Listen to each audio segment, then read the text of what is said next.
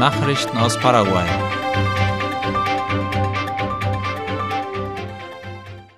Paraguay tritt der Gemeinschaft der portugiesischsprachigen Länder als Beobachter bei.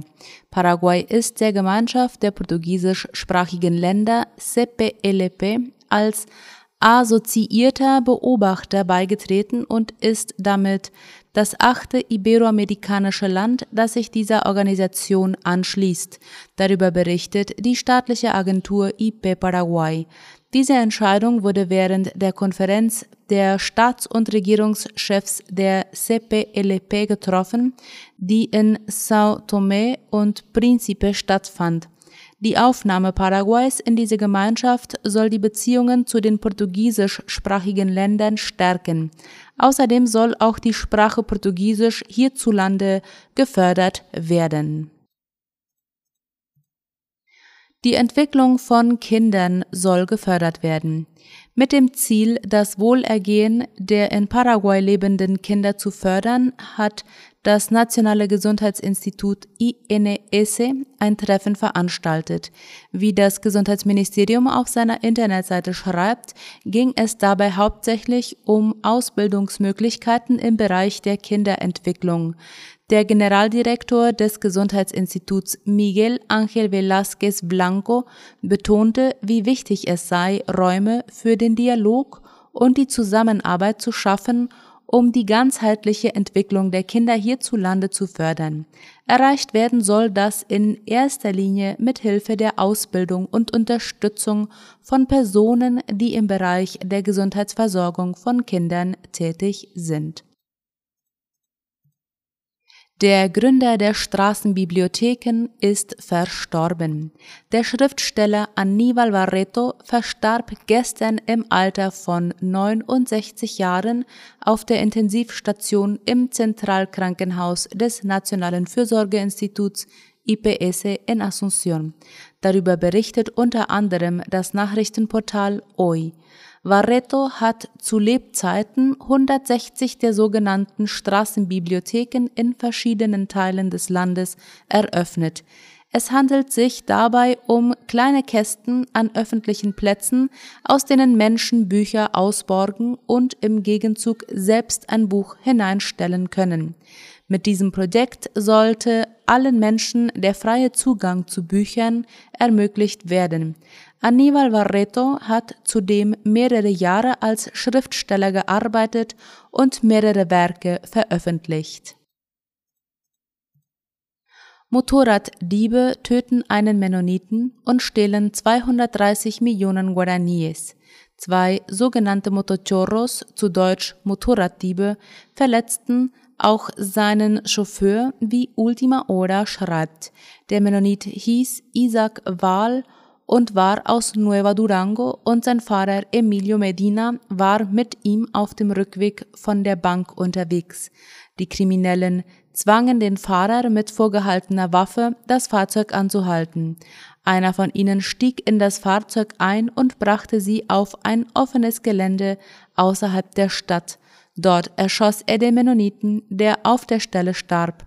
Dann nahmen sie das Geld mit, das wenige Minuten zuvor bei einer Bank in Curuguatú abgehoben worden war. Der Fahrer, der ebenfalls aus nächster Nähe angeschossen wurde, sagte, sie seien auf dem Weg nach Nueva Durango gewesen. Der Plan war, heute mit dem Geld Vieh zu kaufen. Die Kriminellen waren den Opfern vom Ausgang der Bank gefolgt und wussten bereits, dass der Mann die Millionensumme bei sich hatte. Die Polizei fahndet in der Gegend nach den Verbrechern, bisher jedoch ohne Ergebnis. 600 Polizisten sollen der motorisierten Spezialeinheit Linze hinzugefügt werden.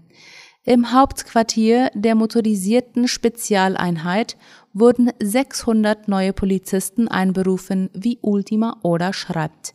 Die Beamten nehmen an dem dreimonatigen Spezialkurs für motorisierte Operationen teil. Die Ausbildung besteht aus Theorie, praktischen Manövern und Fähigkeiten zur Verbrechensbekämpfung. Der stellvertretende Kommandant der Polizei, Kommissar Ramon Morales, forderte die Rekruten auf, ihr Bestes zu geben Kurz nach seiner Vereidigung als Innenminister hatte Enrique Riera den Einsatz von mehr motorisierten Polizeibeamten auf den Straßen angekündigt. Die Lindsay-Gruppe wurde während der Regierung von Horacio Cartes vor mehr als fünf Jahren geschaffen. Die Öffentlichkeit billigte die Strategie, es kamen aber auch Beschwerden über Missbräuche, Gewaltanwendung bei der Ausübung der Funktion und Klagen über schießwütigem Verhalten. Präsident Santiago Peña und Gouverneure koordinieren Maßnahmen. Santiago Peña hat gestern die Gouverneure aus den verschiedenen Departementen empfangen, schrieb die Zeitung OI. Das Ziel der Zusammenkunft war eine Besprechung, in der man die Entwicklungsmöglichkeiten im ganzen Land koordinieren wollte. Es geht darum, dass die von der neuen Regierung umgesetzten Pläne jedes Departement gleichmäßig erreichen. Die Gouverneure sollen auch die Möglichkeit haben, die Bedürfnisse der einzelnen Gebiete darzustellen. Heute Vormittag wird das Programm Tecoponam Barete vorgestellt, das eine Erhöhung des Beitrags, den die Begünstigten dieses Programms erhalten, um 25 Prozent vorsieht und mit dem bedürftige Familien auf nationaler Ebene erreicht werden sollen. Ein Dach der Primärzone der Integrationsbrücke wird montiert. Die Arbeiten am Bau der Struktur der Verwaltungszone der Integrationsbrücke mit seinen Büros schreitet voran, informiert IP Paraguay. Die Arbeiten sind Teil des sogenannten Corredor Metropolitano del Este. Sie dienen der Migrationskontrolle von Schwerlasttransporten bei der Ein- und Ausreise des Grenzgebiets mit Brasilien. In dem Bereich, wo Lastkraftwagen ins Ausland fahren werden, errichtet man die Fundamente für die Dachkonstruktion und die Verwaltungsbüros. In dem Bereich, der für die Einreisekontrolle bestimmt ist, werden Bodenbewegungen und Aushubarbeiten für die Fundamente durchgeführt. Es handelt sich um die Entwicklung des Ausführungsprojekts und den Bau des Hauptbereichs der Zufahrten auf der paraguayischen Seite zur zweiten Brücke über den Paraná zwischen den Städten Presidente Franco und Foz de Iguazu. Die Hauptbestandteile dieser Arbeiten sind das Eingangsgebäude auf paraguayischer Seite, das Ausgangsgebäude auf paraguayischer Seite, das Wartungsgebäude und das Frachtkontrollgebäude. All dies wird in der Stadt Presidente Franco, Departement Alto Paraná, gebaut. Die Durchführung dieses Projekts obliegt mehreren Konsortorien. Nachrichten aus aller Welt. Brasilien kündigt Steuer für Superreiche an. Die brasilianische Regierung hat am Montag eine Steuer von 15 bis 20 Prozent auf die Gelder der sogenannten Superreichen sowie einen Gesetzentwurf zur Besteuerung des Kapitals von im Ausland ansässigen Brasilianern angekündigt. Wie Latina Press schreibt, wurden beide Maßnahmen nach Angaben der Regierung von Präsident Luis Inácio Lula da Silva dem Kongress zur Prüfung vorgelegt. Die erste Erhebung sieht eine halbjährliche Abgabe auf die Erträge der exklusiven Fonds vor, die einen einzigen Inhaber haben, eine Mindestanlage von 10 Millionen Reais erfordern und jährliche Unterhaltskosten von bis zu 150.000 Reais haben. Offiziellen Schätzungen zufolge verfügen 2500 Brasilianer über Mittel in dieser Art von Fonds. Starker Rückgang bei chinesischen Investitionen in Brasilien. Laut einer Studie, die gestern von dem Betriebsrat Brasil-China CEBC veröffentlicht wurde, ist das Volumen chinesischer Investitionen in Brasilien im Jahr 2022 im Vergleich zum Vorjahr um 78 Prozent gesunken. Laut Latina Press belaufen sich die Investitionen derzeit auf 1,3 Milliarden US-Dollar, dem niedrigsten Stand seit 13 Jahren. Dies ist auf einen Rückgang bei Projekten mit großen Mengen an Ressourcen zurückzuführen. Von 2021 bis 2022 fiel Brasilien vom ersten Platz in der Liste der Ziele mit den meisten chinesischen Investitionen in der Welt auf den neunten Platz zurück, heißt es in dem Bericht.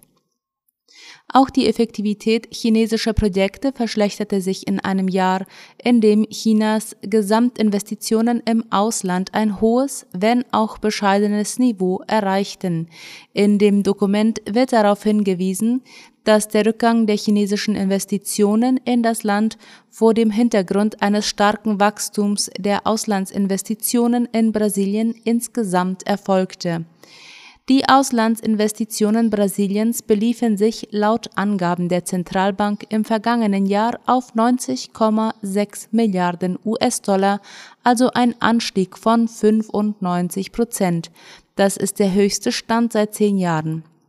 Der Bericht weist darauf hin, dass der Rückgang der chinesischen Beiträge nicht unbedingt auf ein mangelndes Interesse der Chinesen an Investitionen im Land zurückzuführen ist, sondern auf die Nichtumsetzung einiger Initiativen in den Bereichen Bergbau und Energie, die ein großes Volumen an Ressourcen darstellen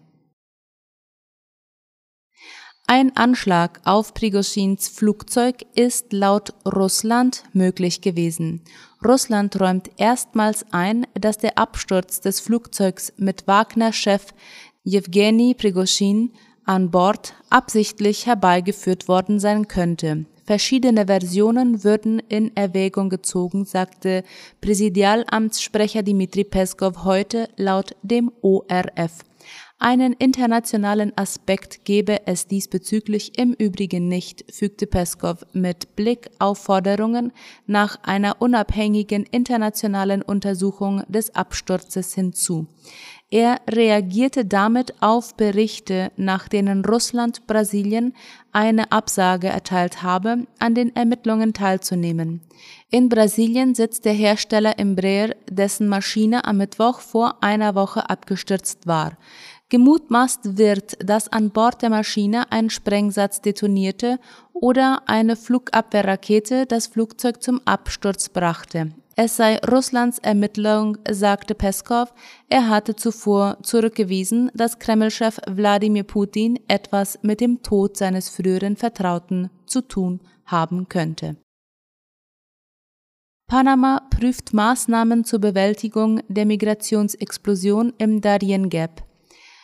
Die unwirtschaftliche Grenze zu Kolumbien, den Darien Gap, haben in diesem Jahr etwas mehr als 320.000 irreguläre Reisende auf ihrem Weg nach Nordamerika passiert. Das ist laut Latina Press eine noch nie dagewesene Zahl, die das Ausmaß dieser humanitären und sicherheitspolitischen Krise verdeutlicht, meinen Behörden.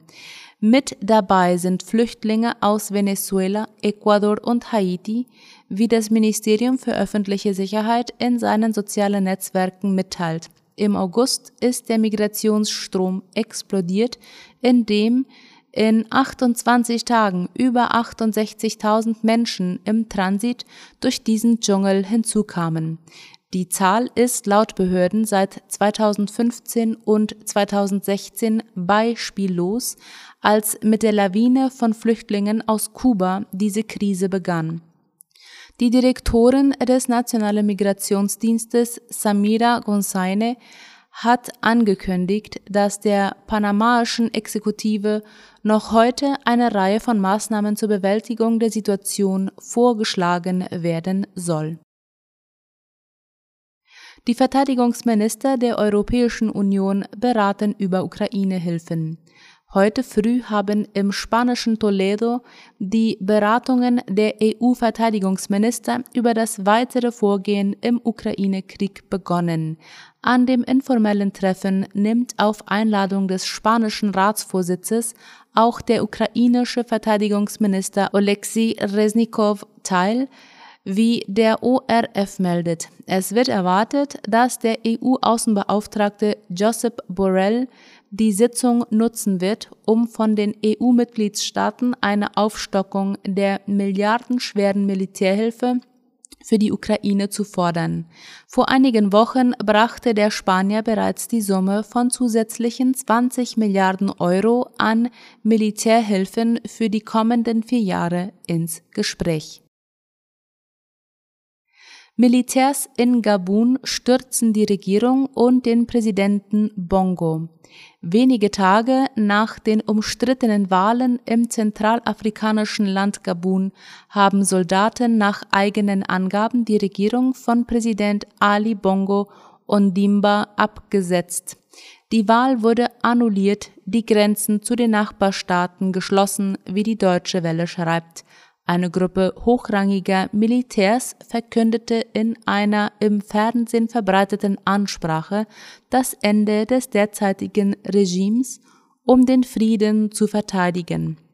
Die Präsidenten- und Parlamentswahlen in Gabun vom vergangenen Wochenende seien nicht glaubwürdig gewesen und die Ergebnisse würden annulliert, hieß es.